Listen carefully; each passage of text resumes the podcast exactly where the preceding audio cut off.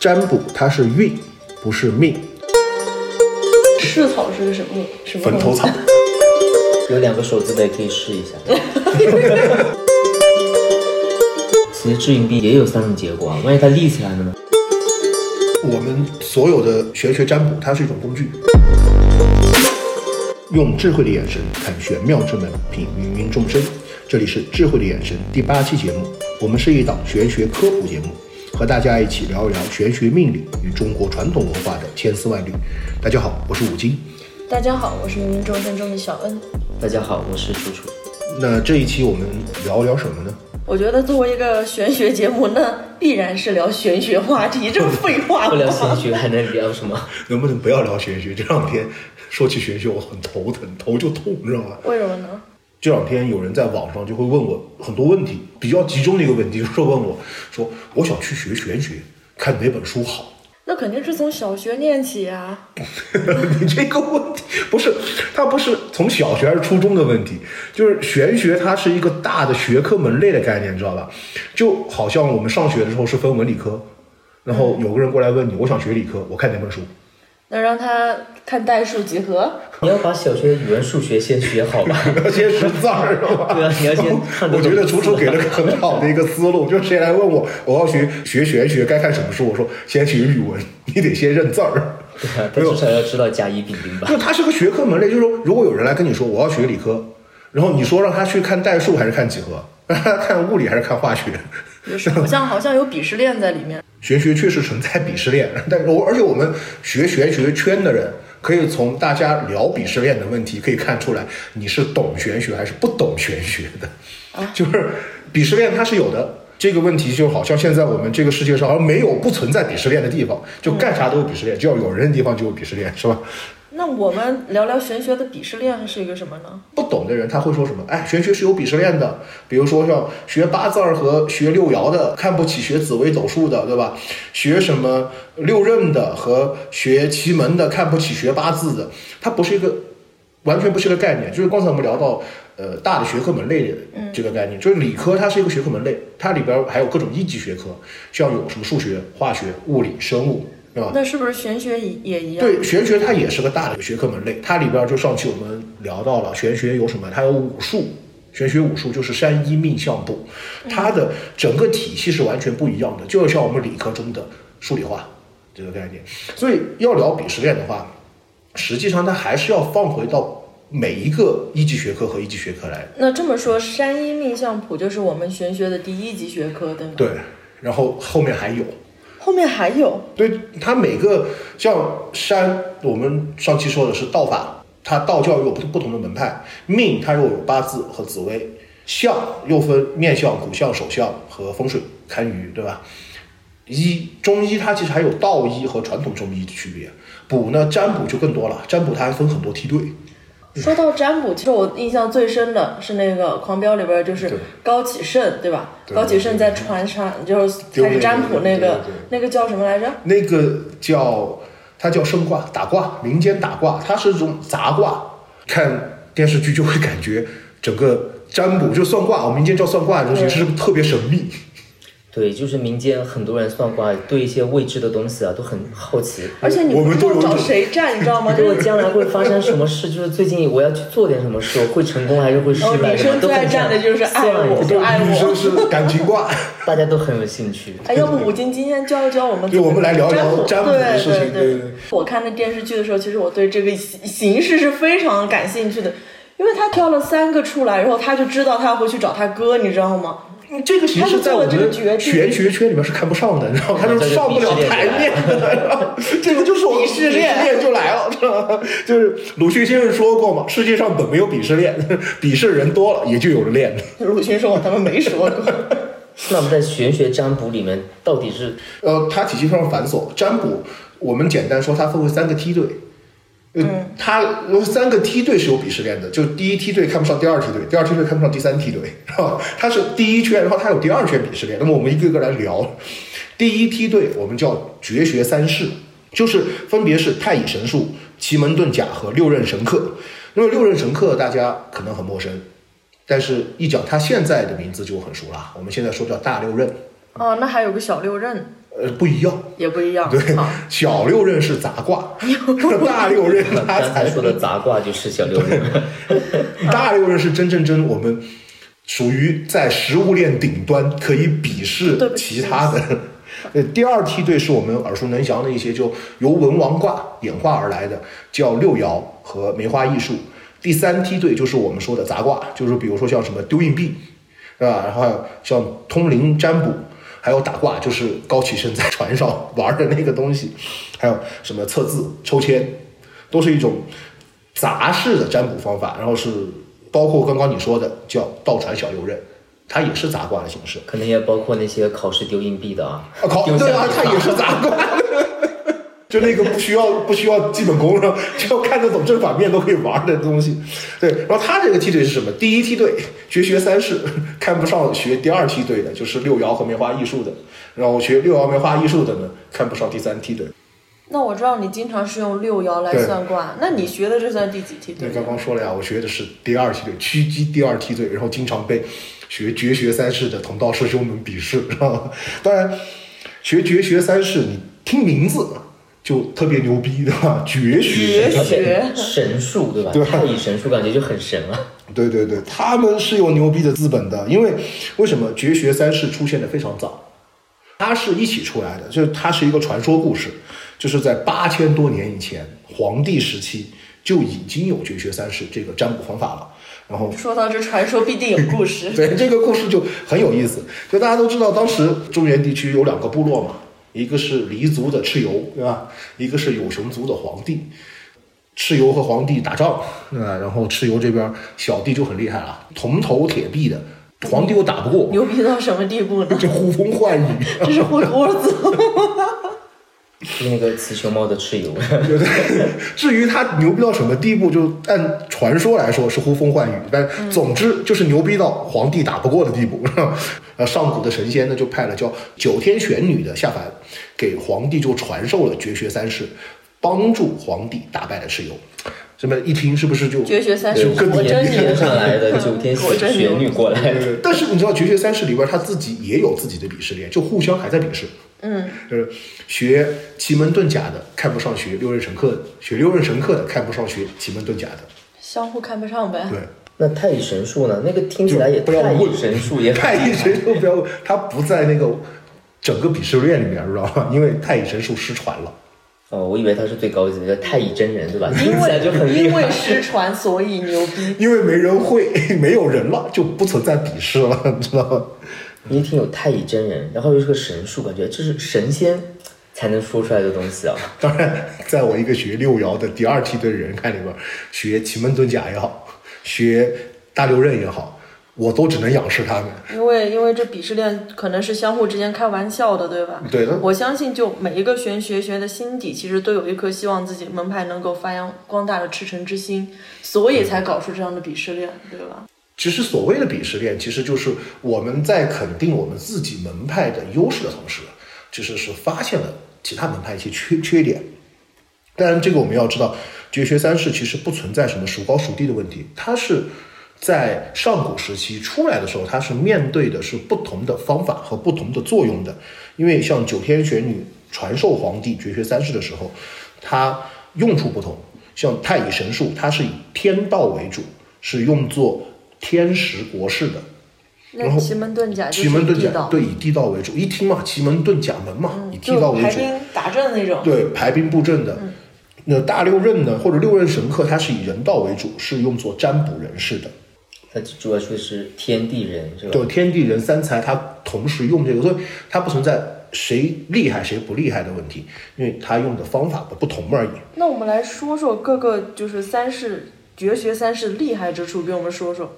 我先说一个，就太乙神术。先说失传的，因为它失传了，所以很神秘。就不在江湖，但江湖就有我的传说。有传说。它的呃厉害之处在于，谁也说不清楚它是个什么，因为没人学过。而且又是讲天道的，是吧？对，它是讲天道的，讲天时，讲国事的，它是一个很大的一个概念。然后再讲我们，其实奇门遁甲是不是大家更熟悉？因为有部电影的名字，我记得叫这两部吗？对，后面零二年袁和平又拍了一部，啊，第一个就是香港的那个。对，香港的，它有的电影名它就叫《奇门遁甲》，对吧？大家就很熟悉这个名字。然后呢，我们要知道历史上有很多名人是奇门遁甲的高手，比如说姜子牙，然后张良。你知道黄石老人当时不是传授了一本书《天书》给张良，张良才帮助刘邦打败了项羽，对吧？嗯。成立汉朝，这本是《天书》，就是奇门遁甲。那还有一个呢？还有一个是诸葛亮。罗杰肯定少不了他。就大家有兴趣，可以在 Steam 上去找一款游戏叫《奇门遁甲》，它就是以奇门遁甲的占卜方法作为它的游戏内容。居然还出游戏了！对，你想去学奇门遁甲的时候。掌握基础就可以玩这个游戏，可以让你更快的去掌握一些窍门。游戏中学会它，对，这个是很好的方法。但实际上，我们现在的大家对奇门遁甲的认知比大六壬多，对吧？但实际上，在古代，大六壬的流传程度是要比奇门遁甲要广的，因为学习大六壬的高手是比奇门遁甲要多。还有比那三位还高的？范蠡。伍子胥啊，这两个可能大家还不一定很熟。再说两个，再说一个，刘伯温，他是大刘的高手。然后再讲两个人，袁天罡和李淳风，你们可能听名字很陌生，对吧？但他写的一本书就很牛逼，他们俩合著了一本书叫《推背图》。哇哦！袁天罡和李淳风就是看唐朝的嘛？对。就给唐朝什么？我记得推算国运啊什么的，国师国师级别，他们是大六壬的高手。近代有一个名人，他也是学大六壬的高手，叫韦千里。这个名字大家可能会耳熟。然后韦千里的事情大家就很熟悉了，他是蒋介石的御用命师，他也是大六壬高手。这我还真不熟，这个我也不知道，所以不敢说话。没有，你记不记得群里边很多人说，哎，学八字应该看什么书？就是很多人会推一本叫《千里命稿》，嗯，他就是韦千里的教材。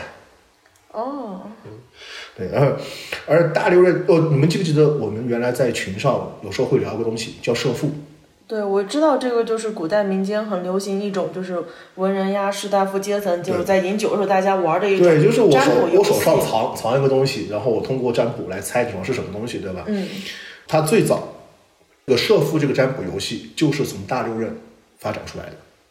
那你你有没有跟别人玩过此类的游戏呢？同门师兄弟没事会经常玩，但是我觉得特别。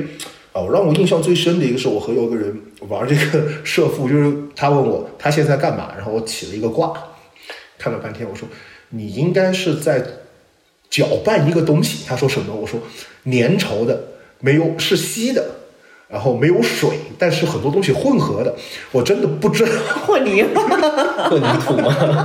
这在混凝土。然后他就照了个照片给我，他在拌饺子馅儿。我以为在办沙灰，建筑工人。对对，我也是以为在。然后再讲一个很有意思的东西，就是，呃，我师傅教我的是叫学会奇门遁，来人不用问，就是说奇门遁甲很厉害。你我起个卦，你来不用说你要干嘛，我就能知道你要来占卜什么。然后后面我在我师兄那儿又听到一句话，叫“学会大六壬，来人也不用问，不用问，知道这个鄙视链的存在是什么了吗？反正，但是这个东西大家可就可以掌握这个了。你们俩以后出去遇到一个学奇门的，你可以跟这个师兄说，不用跟他说话，行，反正你知道我要干啥。没有，你是这样子，他你怎么去吸引他，知道吧？嗯。你跟我说，哎，师兄，你是学奇门的，好厉害！我听说学会奇门遁，来人不用问，对吧？然后你遇到一个学大六壬的，你说师兄，大六壬很厉害，学会大六壬，来人不用问，先讨好一番，不管对不对，反正师兄肯定喜欢你，先讨好一番再说。呃，接下来我们聊一聊第二梯队，就是我学的这个东西，六爻和梅花易数。然后其实我们六爻和梅花易数也是两个门派，对，两个门派也有鄙视链。就是也是互相看不上的，是吧？我们学六爻的会觉得学梅花易数的断卦非常随意，然后学梅花易数的又觉得我们学六爻的特别刻板。就中国教育和美国教育之间的。呃，如果大家对那个六爻和梅花易数了解一点，就知道，其实，在很多时候我们是有公式，嗯，推演梅花易数是没有的。对，当然我要说，那你有没有羡慕别人的地方呢？我我师承六爻，我一定要站在六爻这一边，羡慕梅花艺术在取向方面的技术和方法的。我希望我师傅不要听这个节目，跪下。那其实六爻和梅花艺术都是文王六十四卦中推演而来的，对吧？对，它是文王六十四卦演进过来的，然后它是以八卦作为占卜论断的基础。这个我们先先可以聊一下文王卦。所谓文王卦呢，实际上就是用八卦的八个卦象两两上下叠加而成。这个大家有基础的可能都了解这个问题。然后一共有六个爻，就从下往上数，这是六根线嘛？嗯，我们叫爻。然后通过丢三枚金钱，取它们正反面不同的组合而成的一个卦象。所以文王卦有时候叫金钱卦。所以有时候说这个叫文王六十四卦，大家不懂，但是说我在玩金钱卦，大家就懂了。那实际上，你们要知道，文王卦和金钱卦不是画等号的。嗯，文王卦最早不叫金钱卦，那最早是叫什么卦？文王卦最早不是用金钱起卦，它是用蓍草，用五十根蓍草，以天地人三元交互的形式来起卦，非常复杂。就大概我说完。这玩意儿我觉得得失传，如果还用五十根的话，就没有失传。现在我也会知道一点，就把它分成几份。叔叔说的是对的，就是说，其实你看一遍都会。嗯。呃，朱主刚刚说用五十根草，对吧？呃，我也是为了方便它而简化比较比较随意的给它分成几份。你少了一步。啊，还还还要干什么吗？易经上说是大衍之数五十，取四九为用。呃，先拿掉一根。先把五十放出来，拿掉一根，然后在四十九根里边分分分了以后，从它分天数和地数，然后在天数当中再拿出一根，是叫人数。然后再开始从天数分四根，四根四根四根分的不能分四根的，它就剩剩的那对剩的。然后地数分分完以后不能分四根的，两个相加，天地人三数相加取什么？它除以九取六七八的余数，它余数一定是六七八九四个数之一，然后再来取卦象。不简化真算不出来了。算是算得出来，就很麻烦。就你来占卦，然后等，然后开半个小时起一个卦。其实我好奇，蓍草是个什么什么？坟头草。你要知道，沾到玄学的东西不会有什么太好的。就没事现在坟头，现在坟头草还不好找。就没事谁去薅五十根坟头草？你公墓那么多水泥，古代也不好找，所以才变成金钱卦。然后就是谁没事装装五十根坟头草在身上。所以说，咱也不敢问，咱也不知道。这个确实需要改良，不改良真的坟头草都快失传了。不是不是，这瓜失传是坟头草拔对，就是网络上有一句话，就叫做“等你坟头草有我高的时候”，不可能，我要摘，我把它摘完掉。那那个梅花艺术呢？说起梅花艺术，其实它的名字来源是非常有意思的。因为首先，梅花艺术是宋朝的一个易学大师邵雍、邵康节所创立的。邵雍断卦非常厉害，他的故事很多，但是就有一个是大家都知道，就是以梅花起卦，断事神准。嗯，我们在很多节目都有听别人介绍过，就是说当时邵先生他在院子里边赏花、赏梅花，然后看见有两只鸟嘛，争夺树枝打架，就都掉到地上，然后他一看，哎。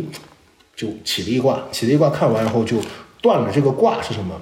是第二天晚上会有一个女子在这个院子里边采花，然后呢就会被园丁呵斥，吓到就坠地了，摔伤了后腿。然后第二天就真的发生了这样的事情，所以叫梅花神断。然后其实梅花艺术的名字也是因为这个梅花卦而来的。我还以为是用梅花的五个花瓣，因为感觉五也是一个什么数字，对吧？五是大眼，五十是大眼之数。对啊，就是感觉五就是个数字，然后是梅花刚好五个花瓣，然后是花瓣六爻是为什么会产生鄙视链的呢？就六爻是怎么算？就我们先聊一下，就刚刚我们不是说了，就是我们学六爻的认为学梅花的断卦随意，对吧？嗯。学梅花的认为六爻的刻板僵化，那么我们就分别可以说说一下。呃，梅花艺术和六爻，它在断卦方面的一些思路，其实大家就知道为什么会这么说。就梅花艺术主要是通过八卦的卦辞和各个爻的爻辞，特别是它主要是用八卦各个卦所代表的象征意义来占断事情。这个举个例子，大家可能清楚一点。就比如说离卦，离卦五行属火，那么它是可以取火的意义的。就说如果出现个离卦，我们说哎是热，或者说烧，或者说取火的意义。那么离卦在先天八卦当中是排为第三。就有时候我们可以说，哎，梅花易数取取了个离离卦，就可以说有三个含义在里边。还有离卦，就是我们去看那个倪海厦先生的那个天际，对吧？还有个什么？他是二女儿。二女儿对，离卦是二女儿，所以说可以取中年妇女。就这个人，他代表是可能是个中年妇女的事儿，或者说你家中老二。二女儿的事儿，对吧？而且离卦好像就是，呃，卦象就是上面两个阳爻爻一条线。我教你背，叫离中虚，就中间是断的。中间是断的。嗯，它中间的爻是断的，所以有的人在用梅花艺术来取笑，特别寻物的时候，会说：“哎，你的这个东西是。”藏在一个盒子里边，为什么中间是空的嘛？它是这样取向的，上下是封起来的，中间是空的。对，所以说它很多是凭断卦人的想象力和结合现实情况的能力去断卦，对我们在取向方面的技术是提出了更高的要求。所以断卦人在断卦的时候就会更加的灵活多变，再加上梅花易数是以取向为主，梅花易数在。占卜方面随意性还体现在什么？体现在它起卦的随意性。就我们都知道金钱卦是抛金钱嘛，对吧？嗯。对，刚刚才你说的那个两只鸟掉下来，那个是怎么起的卦？他以时间起卦，邵云先生是以当时鸟坠地的时间起的卦。疾风。就 你实说的疾风。对这个，其实梅花易数它起卦的方式有很多，以时间起卦，因为它是取取的卦辞和爻辞，它对于我们叫变爻，就是那个就是六和九变爻会变的这个，它的要求不高，所以说它可以以时间去起卦，可以以金钱起卦，还有许多大家可能占卜过会去问什么，我们去占卜的时候，有的占占卜师傅会说，你报三个数字给我，嗯，对吧？以数字起卦。哦，还有一种什么，就是我们在电视剧里边会看的，去占卜，然后老先生就说写个字儿，然后我把这个这个字儿拆拆了，对，用笔画起卦，它非常的灵活，所以对于我们学六爻时候说的啊，你太随意了，不严肃，那么这个就是和我们六爻有非常大的区别。那六爻严肃在哪儿呢？呃，六爻首先严肃一点，就是我们很引以为自豪的地方，六爻相传是汉朝的易学大师。金房所著，就比他就梅花易数就早了一千多年了。这个是我们所有学六爻的人最引以为自豪的地方，就是我们存在的时间长。那是不是它好有好多那种古籍来支撑着？对，六爻，你想它时间那么长，它的书是很多的。那么折回去说梅花易数，实际上现在要去学梅花易数的典籍，它只有一本。就是邵雍先生写的《梅花易数》，没了。而且听起来，因为六爻要早了一千多年，是吧？对。我就觉得肯定很多人会写它的起卦方法，它有也是有金钱卦什么的。对。所以它其实可能听起来就感觉是传承于六爻才衍生出来的感觉。呃，他们两个应该是并行的门派，但是当时邵雍先生在研就是创立六那个梅花易数的时候，是用了很多六爻的一些思路过来的。这个是有关系，但是 还有一个就是，呃，我觉得这么说就感觉特别抬高我的门派，然后就是我们所有的六爻的古籍都是“易”开头的，知道吗？没事没事，你的节目你说了算。就我们六爻的古籍非常多，而且比较统一，它基本上我们去学都是走这条路，看这些书，像什么《火珠林》啊，《增山补益》啊，《卜筮正中》啊，《易易貌》这些书，然后我觉得。六爻里边最重要的一本著作是，传说是刘伯温写的，叫《黄金册》。就有这三字已经很牛逼了。就梅花易数是邵雍写的，但是我们的《黄金册》可是刘伯温写的。嗯，这一听马上就高级了很多。对对。但是我们确实相比梅花易数，它刻板的地方就是我们是用呃每个爻爻位，就是每根线。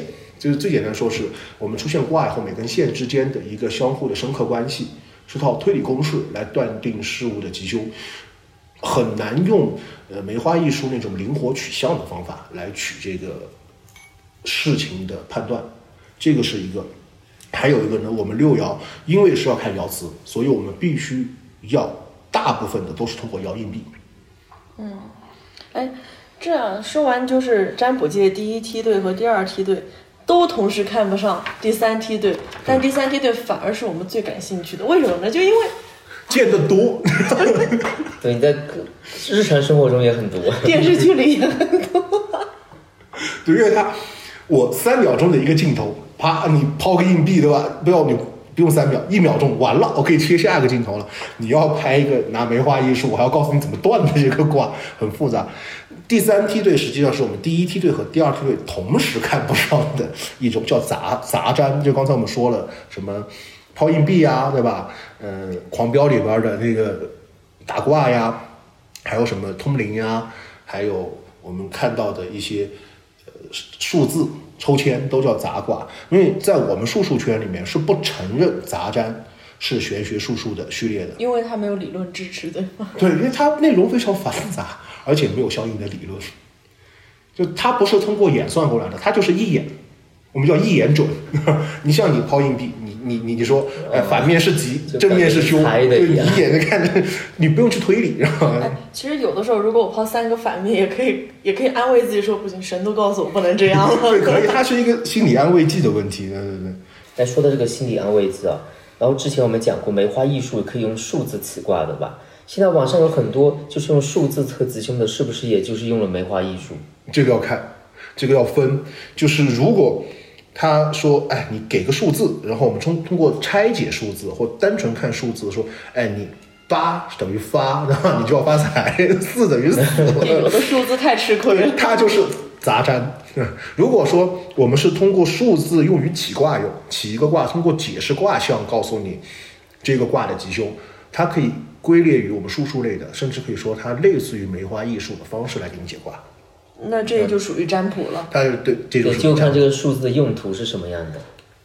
那如果是倒传小六壬那种，我们很多人都很奇怪一个事情：大六壬和倒传小六壬。别的不会去会这个，必须得问。就很好学，是吧？十分钟学会的东西，就很多人都也很多人问问我，就说：哎，小六壬和大六壬有没有什么区别？首先说啊，小六壬和我们绝学三式中的六壬神克或者大六壬是没有任何关系的，它实际上的名称叫诸葛马前克。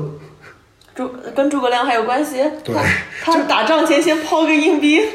就类似于这样子，你知道吧？那听起来也不简单。诸葛亮创的，没有诸葛亮用。对他传说就是诸葛亮创的，他意思就是刚才那个小恩说的，就诸葛亮会在行军打仗以前会捏捏手指头，相当于我们在出门前抛个硬币，不太现实，我觉得。你这个讲的一下子不尊重历史，颠覆三观了。但是诸葛亮说到他的名字是吧，就觉得还可以。没有不尊重历史，因为真的你去查倒传小六认的。传说就是这么来的，就是诸葛一下子毁了我那个东风剑，东风剑，你唯一会的一个占卜，然后告诉你是抛硬币。诸葛亮就是一直在抛硬币，听起来是运气那除了民间杂占以外的话，就占卜法中有没有哪个比较厉害的？我觉得就这么说，首先我们要肯定绝学三式在我们占卜界当中的至高无上的地位，因为它。叫绝学加历史悠久，对吧？然后它的整个从起卦断卦的整个系统是非常复杂的。那其实占卜的方法都是实质上是一些预测的工具。那为什么会存在鄙视链呢？因为我们刚刚小恩说了一个问题，就其实我们每一个门派在学自己的东西时候，是一定会对我们门派自己的东西有一定的痴迷和认可的，对迷之自信，然后再加上。现在就每个人都有什么叫中年人的莫名其妙的优越感，说自己呢？嗯，肯定嘛。我因为我要认可这门嗯方法，这门学问，我才会去学它，对吧？要把它推到一定的高度。认可的是他的中年人。哎，别暴露，别暴露。我认可的是我的六爻的方法的，因为我觉得这样是没有坏处的，因为我只有认可它。他他的学术地位和他的预测的能力，我才会用心去钻研他，才会如痴如醉的去学，对对对，这个是呃我们要去的一个前提。其实如果说我们偏离的话，就是我觉得我学的就比别人一定厉害，是不是偏离了一些东西？我们所有的玄学占卜，它是一种工具，它工具的本质是为我们服务的，为人服务的，对吧？我们要明白一个道理，叫人无贵贱，树无高低。是要看谁用，还是得找大师。对，就是大师的自信。因为我们到最后就像，呃，金庸先生在那本书叫什么《令狐冲》那本书下，叫什么？射雕不是令狐冲，令狐冲，笑傲江湖，笑傲江湖，对，笑傲江湖，叫无招胜有招嘛，对吧？其实任何东西，我们首先要看谁用。你让一个少林派的还没入门的弟子，去跟一个新秀派的新秀老怪打，你少林派再正宗也打不过新秀老怪，对吧？他首先要看谁用。我们任何一种预测的方法，都是需要花精力和时间去钻研、去琢磨，而且任何一种占卜。都没有办法做到百分之百准确，因为我们上期也说了，孔子都说过一句话，叫“勿百占而七十当”，那更何况是我们。所以再厉害的占卜，说到底，占卜厉害是厉害，但是方法的话也不比那人厉害。所以 对啊，占卜厉害的是占卜方法本身，哦，不是占卜方法本身，是占卜的人，对吧？所以来就就拿你说事儿呗。我学的六爻。它历史很悠久，推演又严谨，对吧？但它不影响我对于梅花艺术它取笑的技术和方法的羡慕啊。嗯，我师傅真的不要听我又想到我们上一期那个就是自由意识跟那个决定论的那关系，然后又扯到哲学上，我们拉回来好不好？还是聊一点大家很感兴趣的话题呢？有很多人他会问我说：“哎，那么我学占卜是要学什么样的方法？”我建议大家一开始不要去摸绝学三式。感觉也摸不太到，摸得到绝学三式，嗯，奇门遁甲和六壬神课，其实现在会的人也蛮多的。没有，就有一句话是那个书上每个字儿你都认识，但连在一起你不认识。因为绝学三式相对于六爻和梅花来说，它要更加复杂一点，而且还入入门难，学精更难。那么六爻和梅花艺术入门上手就会相对容易一点。当然，我们也说了，术无高低，对吧？要看不是术厉害，是人厉害，不管是。呃，绝学三式还是六爻梅花，你要学到精通纯熟的地步也是很难的。但是如果为什么说建议大家先学六爻或梅花，先不要去碰绝学三绝学三式，它是一个培养兴趣的过程。因为我师傅跟我说过一句话，说学绝学三式那是哭着进去，哭着出来；如果学六爻和梅花，那就是笑着进去，哭着出来。反正都不好学，但是入门简单的是六爻和梅花。所以想学六爻或者对六爻感兴趣的朋友，抓紧机会了，我们有听友群可以讨论，对吧？对对。然后接下来我们就杂占，对吧？杂占就很多，我觉得。先说高 高启盛，那就是杂占呀。我们回到杂占的话题了，高启盛，对吧？嗯。先把他的杂占借一下。它是个很简单的一种。没有，因为热度太高了，你知道吗？对。大家都没想明白，他看了一眼那个，然后就流泪，就流泪了以后就去找他哥，然后就 over 了。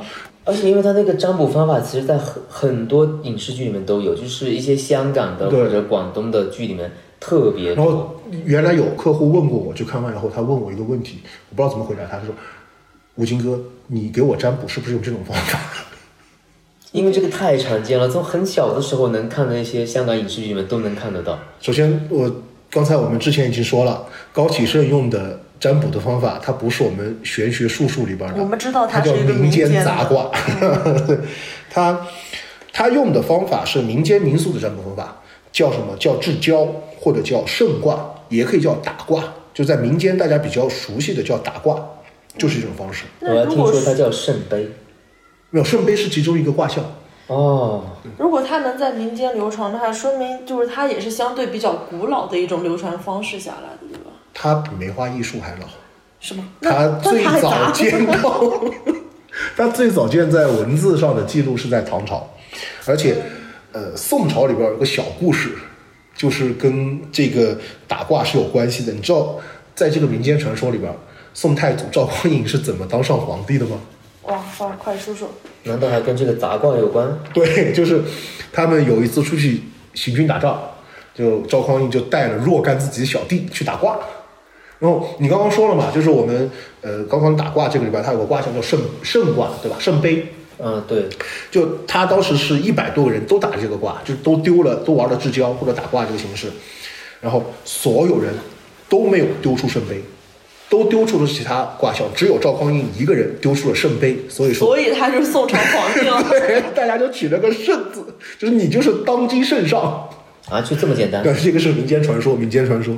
那我们为什么会觉得神秘呢？因为就是那种农村题材的影视剧呀，古代那种，他又在那种阴暗呀那种小角落里边会有一尊佛在前面就开始掰，特别是高启盛在小渔船上，主要他还配有很阴森的音乐。那挂完了撒挂完了以后就开始哭，你就不知道为啥。就很多人会觉得打卦这个活动会很神秘，因为在打卦当中，它有一个仪式，就是必须要在神神佛面前去完成这个仪式。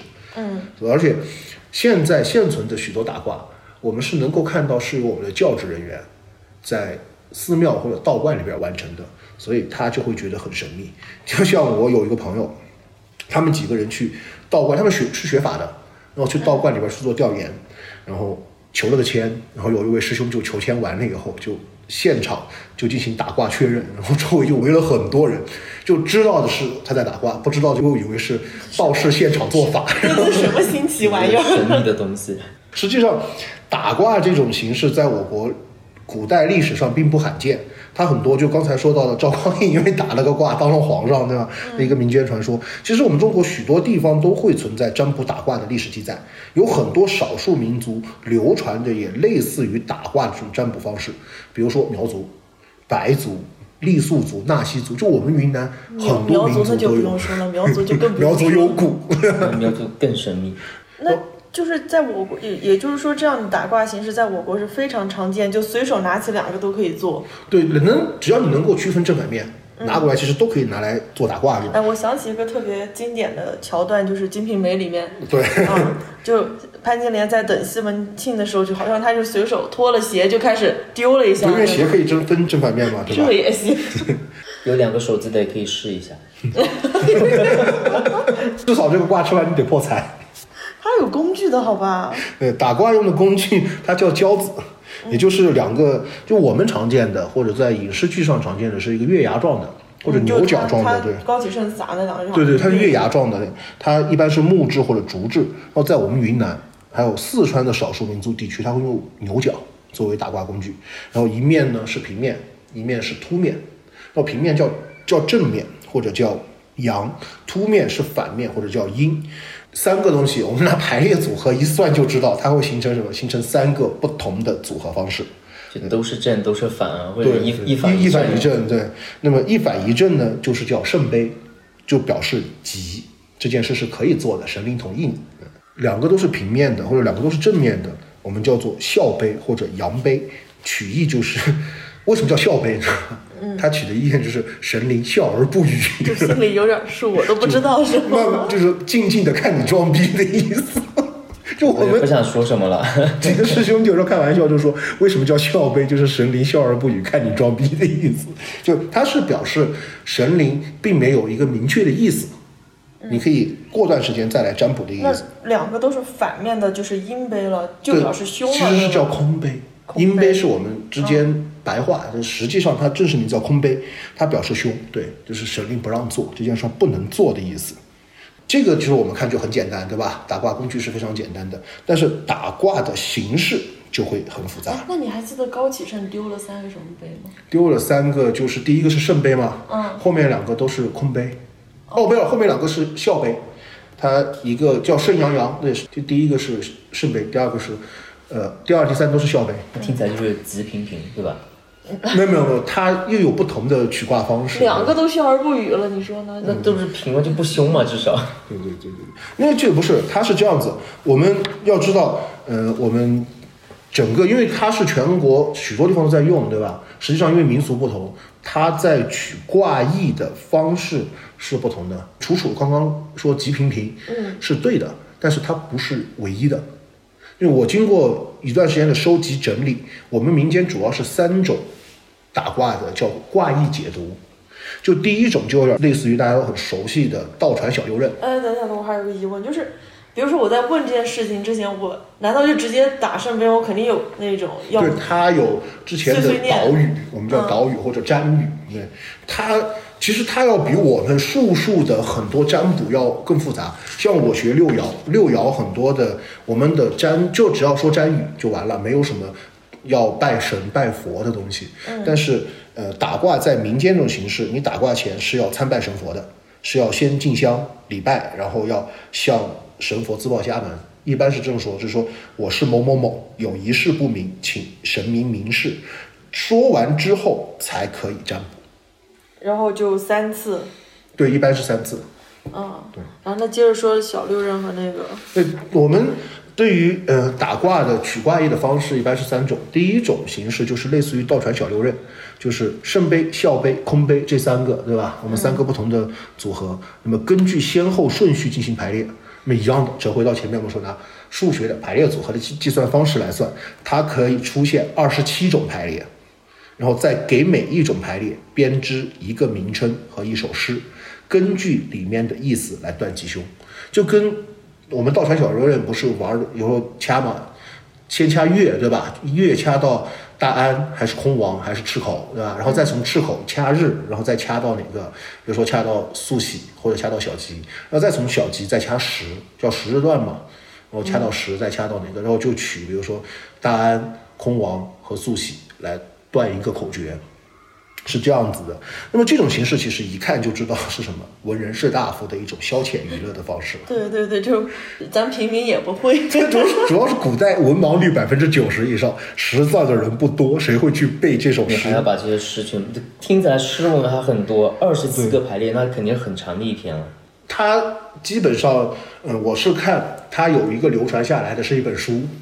它 是二十种组合写成了一本书，像字典一样。你刨完后去翻那本书，就很像什么我们抽签，抽到一个数字，然后不是拿给呃寺庙里边师傅或者是道长，那？道观的道长。可能都不用给道长签文，自己去对应那个号。对，就是这个概念是一样的。当时是，所以。哎，其实。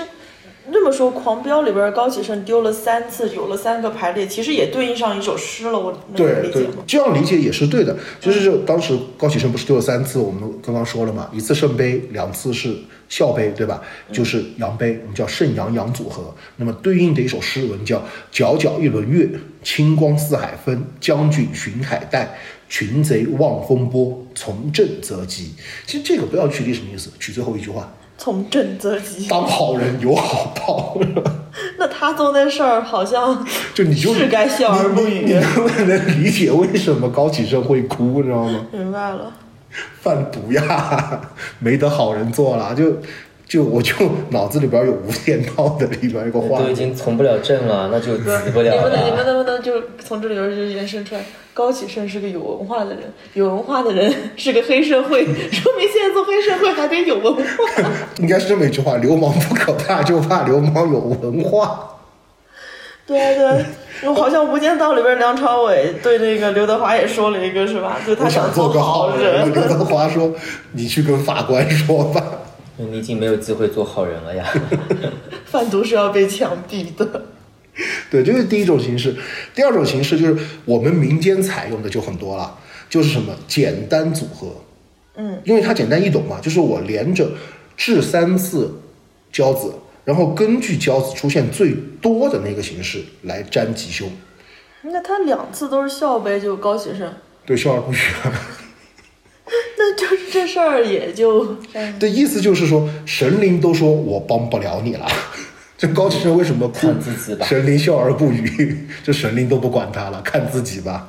高启盛不是只说第一次圣杯，那就圣杯算吉嘛。第二次笑杯是吉凶未定。他心里面会不会坐过山车？就第一次，哟，好爽，这么厉害，第一次就这么。他最终取的就叫做取笑杯，就是吉凶未定，你自己定吧。神灵笑而不语的意思。对，这个是第二种，就是我们三次当中取最多次，就是三打两胜。嗯嗯，这个，然后第三种形式呢，是现在主要流传于沿海地区和东南亚国家的华人圈子里边，就是一种递进式的占卜。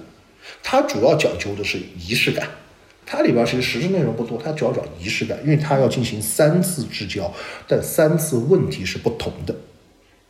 就我们刚才不是说，你占卜要先跪在神像面前，对吧？先自报家门，然后完了以后呢？要先，我们说的是占卜是问一个问题，经常有人来找占卜说，我说你问，你说具体问题我才看，对吧？那么这种第三种形式是不是？它是三个问题，我跪在神像那个神像面前，神佛面前，我自报家门以后，我要先问神灵你在不在，然后我掷一次交子，就出现三种情况了。如果是圣杯，就是神灵说我在，回答你了。如果出现我来回答你的没有没有。还不能说我回答，就神灵只告诉你我在。啊，我在了，你要干嘛？如果出现就芝麻开门了。对，芝麻开门。如果出现那个阴杯或者空杯，就神灵不在。就最痛苦的是什么？是出现笑杯，就阳杯。嗯，他是什么？不笑而不语嘛，对吧？就是神灵在，但不想理你，你敲死门都不开，你知道吗？那那那我再再教。对，意思就是，其实那个可以过一段时间再治一次，看看再敲一次门，看看神灵理不理你，那个意思。对，然后如果第一次呢，你掷出圣杯，就证明神灵在，对吧？神灵在呢，你就可以进行第二次问题了。第二次问题就是要问，呃，神，我有一个问题想请示你，可不可以问？然后你再掷出一去一次，也是一样，出现三个情况，就是第一次圣杯，神说你问吧，我回答你啊。那出现空杯，就是神灵说滚，就一个字儿滚。我不想，当时我不想理你。对，就第三点是好痛苦，神就笑而不语。你可以问，我不见得我想答你。就是问问的事儿，然后神灵笑而不语。第三次问，这个我们按递进式来说嘛。那么神灵，如果你掷出第二次掷出圣杯。就神灵说好，我回答你，你再去治，就是说神说好，我不想理你和不好三种，对吧？那么高启盛就是你刚刚说的，那支出第一次是不是敲一敲门问神灵你在不在？神灵说我在，对吧？圣杯嘛，对吧？第二次支出个笑杯，笑而不语，就是说神灵，我想问你一个问题，你能不能回答我？我不一定要回答你，你问嘛，你先问。然后他是不是整个表情一下子就阴暗了下去？对对对。然后这个呢，一般就是说什么，我可以再问一次，神灵，我还是想问问你，能不能打我？然后又丢个笑杯，神灵说问，我不是太想理你，所以他就哭了嘛。因 为你再问你了，神都不管你了。但他这事儿神灵也管不了，这是贩毒呀，这是底线，就是神说我也没辙，你知道吗？嗯。对，你们有没有发现，就是民间的打卦形式和什么很像？丢硬币，其实它就是个正反面的问题，唯一不同就是硬币只有两个结果，对吧？一个有没有，对吧？然 后打卦还有就是那民间打卦比较有仪式感嘛，对，也比较有意思。他回答有三个嘛，其实就是遇到不懂的人就觉得哇是大师，其实就是就是一个硬币，实实际上就是刚才我们说的。掷硬币的方式，正反面的方式，实际上就是民间打卦的简化、简化版。它就是也是打卦，你也可以说掷硬币就是跟打卦是一样的。其实掷硬币也有三种方式，也有三种结果啊。万一它立起来了呢？你这样说，你知道打卦也有，就我们叫我们叫立卦。那这样怎么办？叫立交或者立卦，这个叫大凶。所以掷硬币的千万小心，不能立起来。立起来得给吹倒了。那照这种说法啊，你说第一次他那个高启山掷了一个圣杯是吧？神仙已经在家了，说哎我在我在，他已经挺挺好挺好的挺和气的。那他不想回答你，再掷一下嘛？你一直事在人为嘛，可以知道，对对，知道五次六次，你一直知道。他说好吧好吧，你问我告诉你啊，那不就好了吗？你们这么聊，我想到个电视剧，《什么电视情深深雨蒙蒙》里边敲门那一段。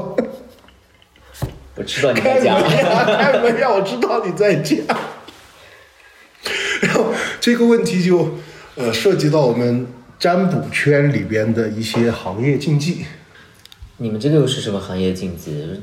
那是不是那个什么什么三不沾五不沾还是什么什么不沾？对对，就是你们都听说的叫呃。我们叫占卜三不占，对吧？就什么不疑不占，嗯，不义不占和不诚不占。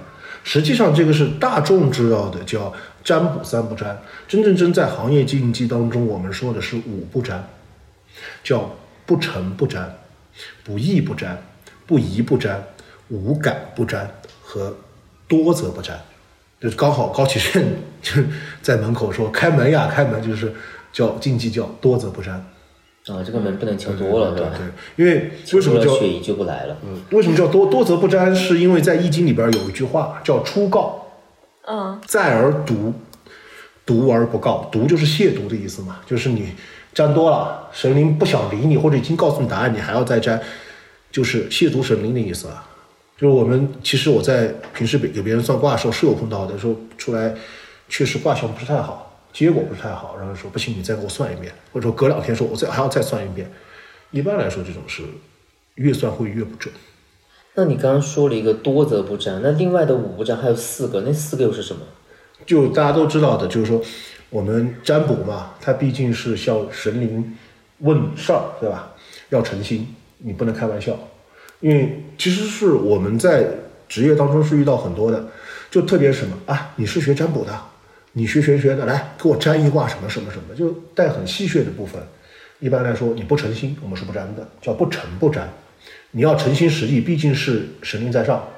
嗯，对，就是随便开个玩笑说啊，你试一下，试一下。这个就是之前说的，虽然我们一直在说命理术数是科学，对不对？但算命和八字和算卦，它还是有一个区分，就算卦它是有玄的地方在上面的。就是说我为什么能掷硬币能看到你的上，这个是确实很玄的地方。就是我师傅说他是有卦神的，就不能去亵渎化神。其实这个事儿。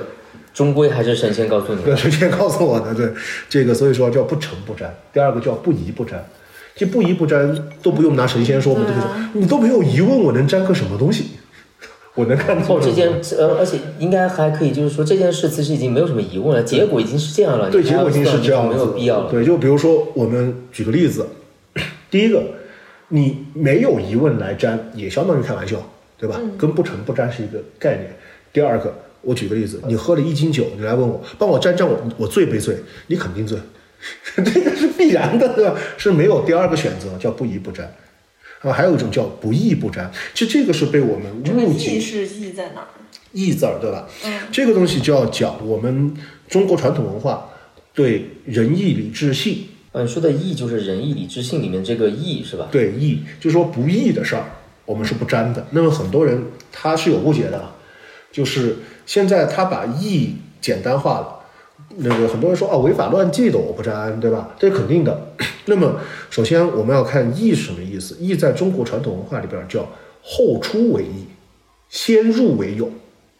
他是在春秋战国，当时孟子解释什么叫呃仁义礼智信嘛，就什么意思？就比如说我们三个人就要要去偷一家人的 钱，对吧？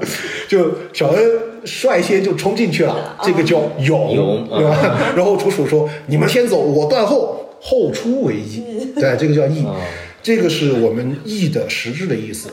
那么，什么叫不义不沾？就是它是符合古义的。我们叫什么？命财健康，嗯，是大义之事。为什么？谋人性命之事我们不沾，谋人钱财之事我们不沾。谋人身体发肤之事，我们不沾；谋人权之事，我们不沾。就这个财还有吧谋人妻财，就是说算一算，敲他墙角能不能敲得成？不好意思，你走，这个不义，好吗？对，这个是不义不沾。所以我跟很多人说，我不去沾赌博，因为你们知不知道？其实，在我们命理圈或者说在传统文化当中，赌博相当于夺人钱财。哦，就赢过来的，就是你不是正经赚过来的，对你不是靠能力本事赚过来的，你相当于赌场里边就那么多钱嘛，就我们三个人赌，实际上每人出一百，这个赌场就这么三三百块钱，我赢两百，那你们俩至至少有一个人是要输两百，对吧？是不是相当于我抢了你的钱？那要是出老千靠本事，那这个靠本事赚来的钱，它属于技术的技，你凭技赚钱。当然，你如果能靠出老千赚钱，你也没有必要沾了。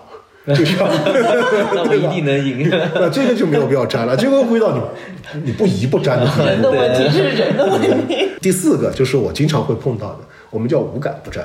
但是很多人说，是不是没有感觉不沾？是不是没有灵感不沾？不是，所谓无感不沾是跟你没有关系的事儿，嗯，不要去沾。就是我没有，没有谁会说我沾一沾拜登明天会不会病？我沾一沾明天拜登会不会？赚钱跟你没有关系，但是我遇到过很多无感沾的，其实都看不出来，卦象完全看不出来什么东西，就跟你没关系的。对他回来就，哎，我我前男友跟我断联两年了，他现在有没有谈恋爱？是前男友，跟你有什么关系？我觉得这个没有必要。去沾啊，就沾了有什么用？谈不谈恋爱，他也不会回来找你了。对呀，都两年不沾都没有那个。就是其实为什么？其实你们去看，真正真很多有本事的占卜师，他是不会去占卜世界杯的，因为跟你没有关系。如果跟你有关系，你一定是买了外围，对吧？有关系的话也是就是赌博了，对吧？他没有办法去算，对对对。除了五不沾以外，有没有什么我们不了解的禁忌？毕竟你去找大师的时候，万一就失礼了。对，有，然后还有 还有，现在已经这么多规矩了，还有什么规矩？还是自学比较更多，你知道吧？其实玄学里边的规矩是非常多且复杂的。这个就是有师承和没有师承的区别。其实没有师承自自学可不可以学玄学？可以的，因为就是技术。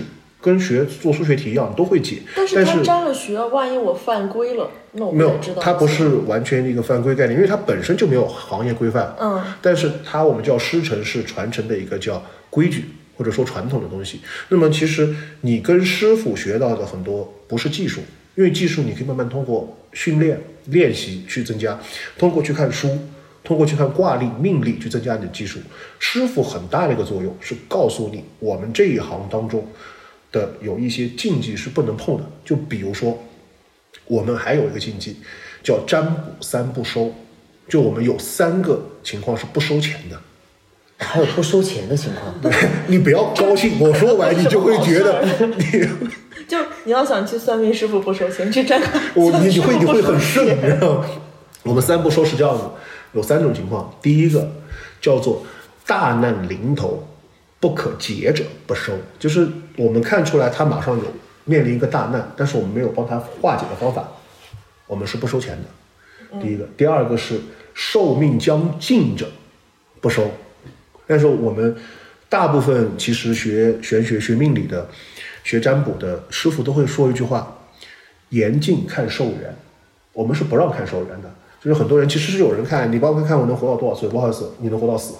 这不是废话吗？对，我们是不能跟他们说到多少是寿元是不看的。就但是就是说，如果我看到这个人可能大寿将近了，那么是不收钱的。第三个，我们叫做再无好运者不收。嗯，对他就是说你可能再无好运，听起来就好惨啊！就是张完这一卦，我之后就。这三件事没一件好事儿，这三件这个就是说，如果呃哪天你去占卜了，对吧？然后师傅说看完你的命，或者说看完你的卦，说哎，今天就不收你钱了，你害不害怕？你这辈子完蛋了。当然了，还有一个也是我不知道其他门派有没有这样，就我们这一门师傅告诉我是不能追着客户要钱的。嗯，就像呃，所有很多人找我占卜也好看八字，我会报价给他。但是看完以后，你要觉得不准，你可以不给钱。然后我是不能追着你叫去要这个钱的，这个是我们的师门规矩，也是这样。就说要知道，呃，师傅告诉我，玄学这个东西很多是我们之前在很多节目都说的是要帮助别人从困难苦难当中走出来。嗯，对，因为来占卜的人多多少少都是遇到点事了，是吧？对。那他已经遇到事了，你还要去。就是你去开解他，帮助他，不是为了去从他这个遇到事的人身上再赚一笔钱。对。哎，其实说到这里，我特别感兴趣是什么？有没有简单易行可以教观众朋友，或者是教我们的一种方法呢？有。占卜方法。你就最简单的方法，你装个硬币，立起来咋办？立起来不出门，今天。然后你先装装一个不好断，你装两个，然后打个卦。开一个玩笑，嗯，其实每一门占卜它都会有一些自己一些速断的小技巧，就入门时候会用的一些小技巧。那么我们六爻也有这个小技巧，可以在节目当中教给大家，叫赛锦囊。快给我们学习一下这个小技巧，让他学起来。我想起赛锦囊，我想起了另外一个赛叫赛貂蝉，《武林外传》里边。这个。好，收回来，收回来，收。这个一样的呀，就赛貂蝉，就是证明比貂蝉漂亮，对吧？那个赛锦囊这个词儿，我们在说明比锦囊还厉害比锦囊还厉害的。我们在电电视里边不是看迷雾里的一盏明灯。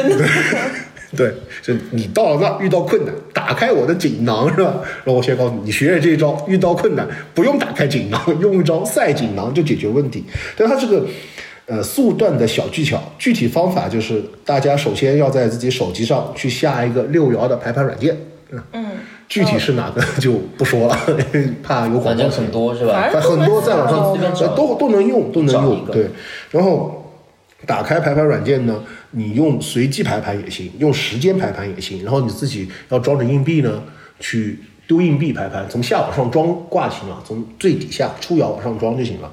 然后丢硬币，你就要自己规定哪面是阳面，哪面是阴面就行了。排排盘的时候，根据硬币的阴阳面，你选你选择软件上的阴或者阳，你不要去管老阴老阳这两个选项，就是阴或者阳就完了。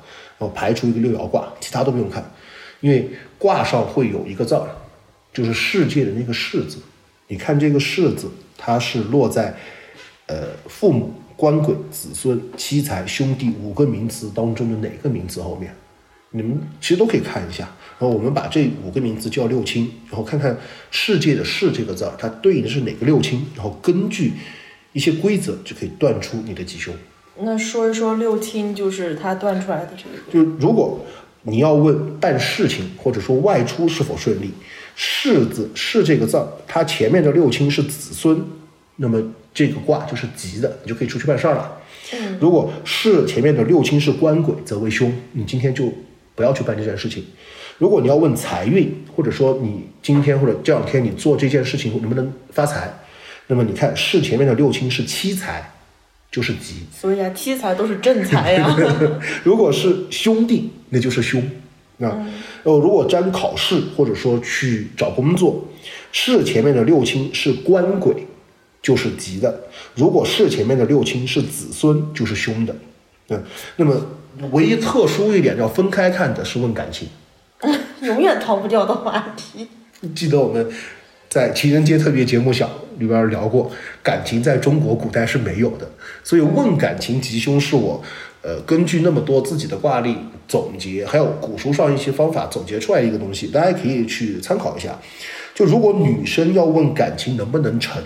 就要看是前面的六亲，如果是官鬼，那么感情是能成的；如果前面的是前面的六亲是子孙，那么说明感情不顺难成。如果男生测呢是前面的六亲是妻财，那么就说明感情顺利可成；如果是前面的六亲是兄弟，那说明感情不顺难成。哎，当时你刚才说的都是这个是前面有什么或者有什么，就两个选项，但它有六亲是吧？那都没有怎么办？这两个，如果是前面。肯定它有一个对应的六亲，只是你测的事情它有没有对应相应的六亲，对吧？你想问的，他如果没有对应到相应的六亲，对的，对吧？那么我们一般是有两种应对方式，第一种就是不要沾浪，就相当于高启盛在船上丢那个打卦，对吧？丢了两个笑而不语，你就不要再沾了，然后过两天呃再沾一次。那么第二种情况就是说，现在这个事情事无结论，其实就是一种方法，你你可以现在就可以多沾，沾到你的事。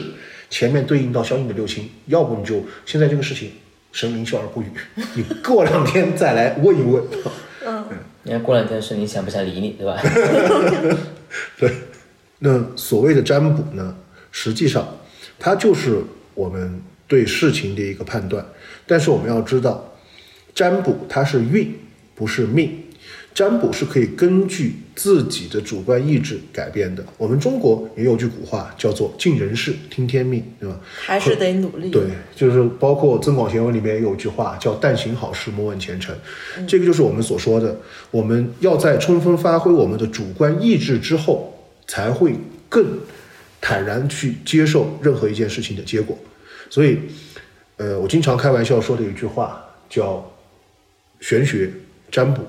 它实际上不能决定任何事情，它可能只是我们在遇到迷茫和困境时期的时候一剂安慰剂而已。嗯，对，这个我很认同。所以任何事情还是努力做。对，就像高启盛的那个诗文是吧？最后一句，为政则吉。对。